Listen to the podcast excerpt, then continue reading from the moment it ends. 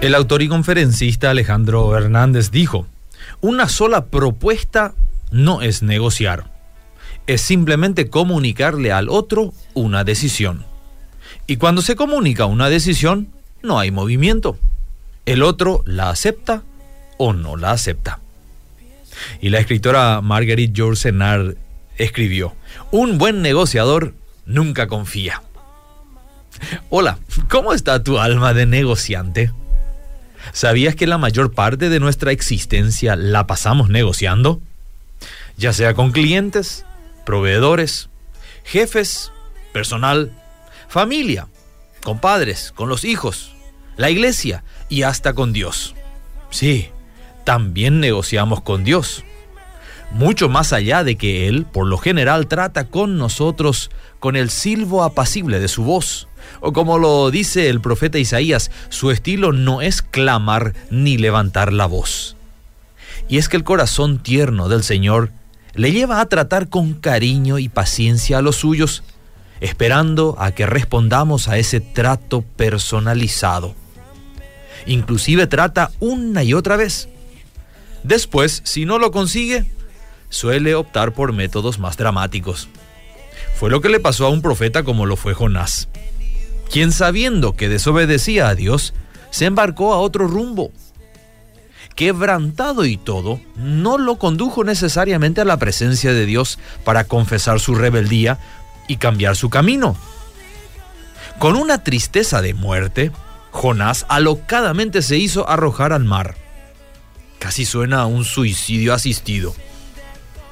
Pero a Dios lo que le interesa es una tristeza que produce vida un arrepentimiento para salvación y no para muerte. Notemos la oración de Jonás en el vientre de aquel pez. ¿Recuerdan? Tenía un alto grado de negociación con Dios, entre votos y promesas, típico de las oraciones que hacemos en situaciones límites.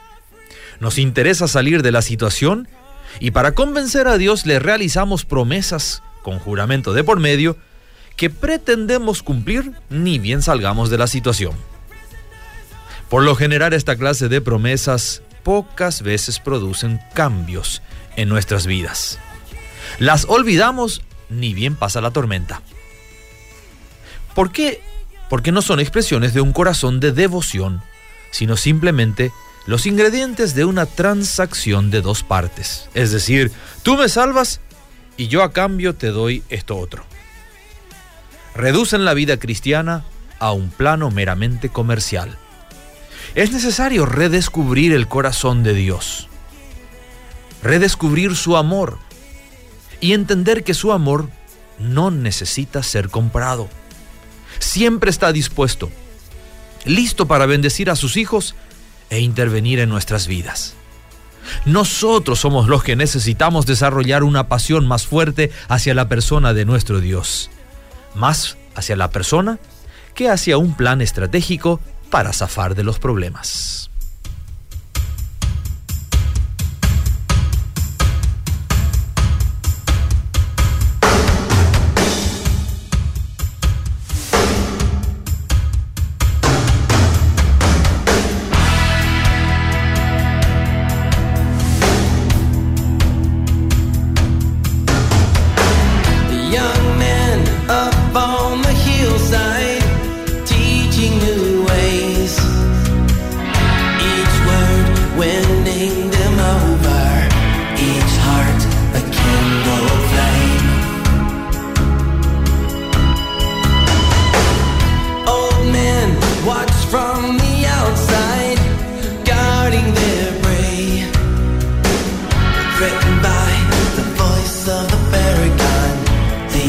their lambs away, leading them.